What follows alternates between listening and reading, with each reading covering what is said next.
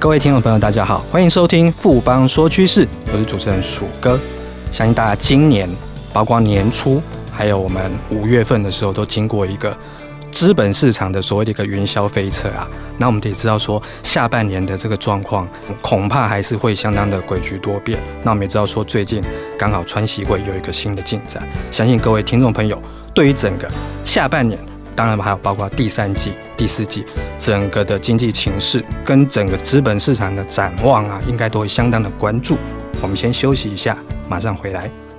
哼，我的投资眼光真的超好。到底投资了什么？哎，快告诉我啦！当然是富邦 ETN 绩优股一把抓，追踪指数零误差，门槛低，小资族也能买哦。那我要赶快去买。富贵要人帮，ETN 买富邦。富邦证券指数投资证券经金管会同意生效，唯不表示本指数投资证券绝无风险。投资人交易前应详阅公开说明书。富邦综合证券股份有限公司经目的事业主管机关核准之许可证照字号为一零七年金管证总字第零零五三号。欢迎回到富邦说趋势。我们今天很荣幸邀请到富邦金控的首席经济学家罗伟罗博士。罗博士您好，主持人好，各位投资先进大家好。罗博士，因为我们都知道说，前阵子整个川习会才刚结束，那当大家对整个下半年的整个经济展望都会相当的关注，因为我们知道说，所谓的美中的暂时休兵只是。休兵而已，那之后的不确定状况恐怕还是很多。那可不可以我们先谈谈说，整个美中贸易战后续可能发展的状况会是怎么样呢？在这一次川习会结束之后，川普答应是说暂时不加征对中国进口商品的关税，同时允许美国企业那继续对华为提供各种的晶片设备。在这样的情况之下，那市场上反应是相当的热络。那唯一的那下跌的地方就是韩国，因为原先市场以为是说当华为受到限制之后，三星是最大的受益者，但是没想到那竟然在川习会中间竟然能够达成暂时。休兵的协议，所以说使得韩国的股市在昨天受到这重创。在这样的状况之下的话，我们对于说整个第三届来讲，我们还是必须要小心，因为一旦那就是说美中贸易谈判没有具体的进展的话，川普的那就是说贸易战的工具又会立刻开始推出来，就像七月一号一样，他立刻宣布，就说因为欧洲国家对于说波音飞机有不公平竞争的行为，立刻宣布对欧洲进口商品那加征的关税，那即将展开各种行政程序，所以说贸易战在后续来讲的话，还是必须，那就是说提高警觉，不能够掉以轻心，以为事情就从此告一个段落。罗博士，因为我们有些朋友，像我有朋友就跟我开玩笑说，就是美国其实他自己啊，除了就是打外面的敌人之外，它里面好像有一点所谓的内讧，或是有一些对整个经济情势，包括经济政策看法不同。像川普前阵子对于他们的那个联准会主席的。整个货币政策就是有相当的指导及跟某些意见，那我们当然会也很关心说，整个下半年全球主要央行的动向的话，您怎么看呢？欧洲央行、美国联准会都先后表态了，就说它有必要那采取一些措施来维持经济的稳定性。所以说，现在市场上认为是说，欧洲央行有可能就会采取进一步的降息的措施。那第一时间的时候，市场上反应的非常的热烈，因为 Benanke 在二零零七年九月的时候，那第一次降息就一次就立刻降了两码。那所以说，让美国股市在二零零七年十月份的话，创下当时的新高。那原先市场在过度的反应，也使得十年美债殖利率掉到两 percent 以下。之后的话，就是美国的联准会官员发现市场的期待过高，那因此就开始踩刹车，告诉大家说，最多降息的话也只是一次而已。那目前的状况来讲的话，其实还是有可能发生的变数，因为贸易战暂时告一个段落。如果说美国股市继续上扬下去，美国联准会降息的这个，那就是必的必迫切性就就明显的下降。在这样的情况之下，很可能会使得美国联准会那重新必须要稍微关注一下整个经济情况的态势究竟如何。如果说第二季经济成长率相对上不像第一季一样，只是一个空泛的这样一个，那就是说成长数据的话，那这时候就会让联准会确实采取降息的动作。那这一次的降息的话，我们可以视为是一个预防性的降息，要让金融市场的那维持一个投资的信心。那就像是一九九五年那格林斯潘那那时候所采取的动作，因为那时候亚洲金融风暴爆发。那第二次的话，格林斯潘在一九九八年俄罗斯的公债危机以及美国的 LTCM 的问题，那所以说采取了降息的动作。所以就是在看联准会会不会因此那就采取必要的行动，但是也要请那就是说各位投资先进稍微留意一下，因为市场上已经预充分的预期联准会会降息。如果说到时候联准会不降息的话，就会引起市场的一个相当程度的剧烈震荡，因为有些人必须要那就是说认赔杀出。那所以说这是我们要稍微留意这件事情的发生。那如果说降息之后，美国联准会又再降一次，那这时候就要提高警觉，因为连续两次的降息的话，就表示说美国经济成长的力道真的有问题了。那所以说必须要采用那非常积极的那宽松的货币政策来维持美国经济。那在这样的情情况之下，任何的风险性的投资，那必须要就是说尽快的，那就是说减持这相关的部位，那把资产移到比较安全的类别之中。罗博士这边有点出非常重要重点，听众朋友要特别注意的是说，我们可能听到了，如果是第二次的降息动作，就等于说连续两次，可能就是提防说整个经济确实是下行的一个风险。那我们当然会很关注说，我们整个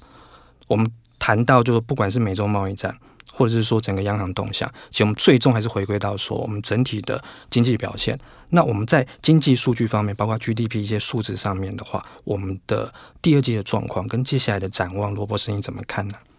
在第一季经济各国经济表现上面来讲的话，美国第一季经济成长率三点一。日本二点二，中国维持六点四，然后台湾的话是一点七二，居于亚洲四小龙之首。但是仔细的看这些国家的，那就是说经济带动经济成长的动能的话，我们是相当的忧心，因为主要的那就是民间消费这一块是下降的。那为什么经济还成长还是那么漂亮？因为就是说进口的减少以及存货的增加。那所以说，在美国来讲的话，一旦扣除掉进口的减少以及存货，或增加的话，美国经济成长率其实只有两 percent 左右。那在日本方面来讲的话，那因为没有美国的来自美国的订单，所以说日本的企业不需要进口原物料，不需要进口零组件，所以说日本的进口也是减少的。那一旦扣除掉，那就是说进口这一部分的正贡献的话，日本第一季成成长率其实是零。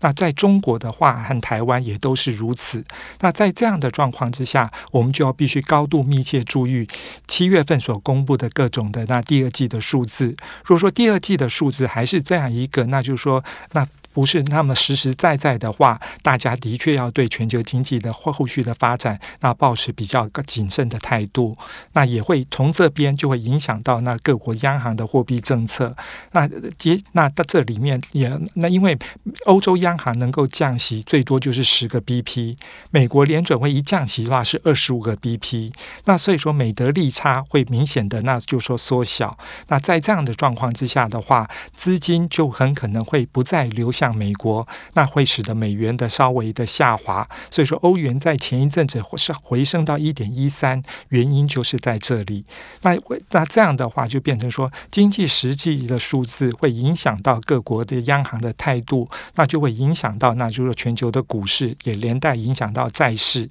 那所以说，这相所有的一切其实都是串联在一起。那接下来罗博士，我们也再谈一个主题，就是说，因为美国毕竟是全球经济的龙头，也是火车头。那我们知道说，它下半年还是有一些变数的存在。那我们可不可以跟我们谈说，这些变数会是什么？而且它可能产生的相关影响是什么？首先的话，就是在于是说，带动美国经济成长最主要的动能就是三个：一个房市、车市以及基本消费。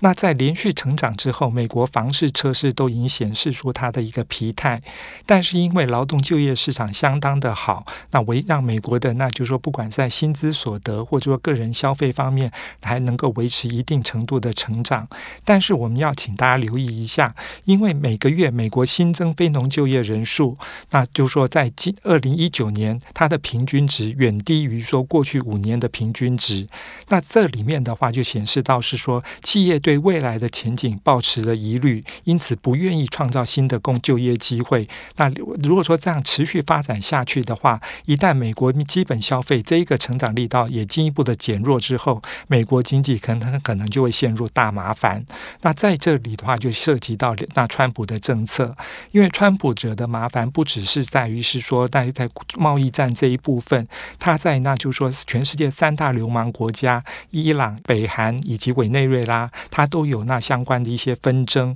那在国内方面来讲，因为就说民主党控制的众议院，那威胁要对他的各种的那弊案进行调查，所以说他拒绝跟那民主党合作。那所以说到了九月下旬的时候，要请大家留意一下，因为美国举债上限必须要提高。另外一方面，二零二零年的联邦政府预算必须要通过。那即使没有办法通过预算，至少通过一个那就说临时支出法案。那如果说到时之后临时支出法案没顺利通过的话，美国又会面临到联邦政府关门的一种情形。那这样的话，又会到美国经济造成非常不利的影响。那最后我们回到整个金融市场来看的话，您对整个下半年的展望，您怎么看呢？在全球的一个展望来讲的话，我们大概可以分成几个部分来跟大家分享。那首先，在全球股市方面，在全球股市来讲的话，基本面不是特别的好。那贸易战暂时告一个段落，但是企业的获利动能那相对上是放慢的。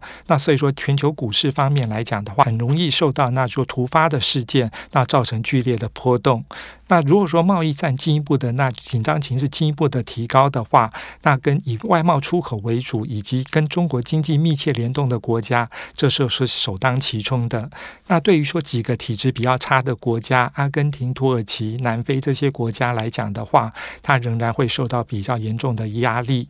那另外的话，在外汇市场方面，这时候就。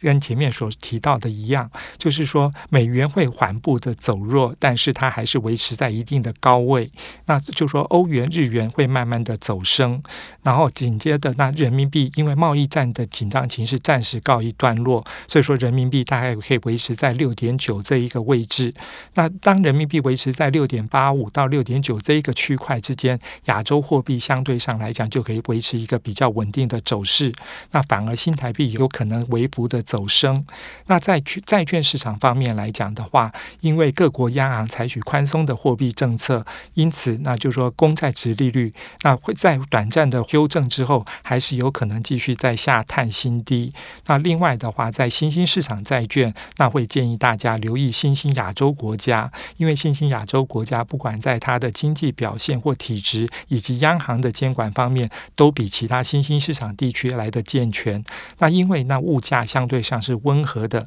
所以新兴亚洲国家的央行可以降息来支持经济，相对上也对那债券市场有一定的支持的作用。那但是就是说，当各位投资人投资在高收益债以及投资等级各债的时候，那要稍微留意一下，不要不小心踩到地雷，因为景气在下行，经济在放缓，然后那企业获利也在下降，一不小心就很可能被降平，甚至出现违约的现象。那在原物料市场方面来讲的话，不要有过多的期待。那除了铁矿砂之外，其他的那就是说，这种的金属，它的价格会慢慢的滑落。那另外的话，就是在于说，原物油大概是欧佩克以及俄罗斯达成协议，所以国际油价大概会维持每桶在六十美元到七十美元之间。然后黄金的话，曾经冲破了一美盎司一千四百块钱。那最近的话，因为那贸易战紧张情势下滑，那所以说它这样出现一个跌落的现象。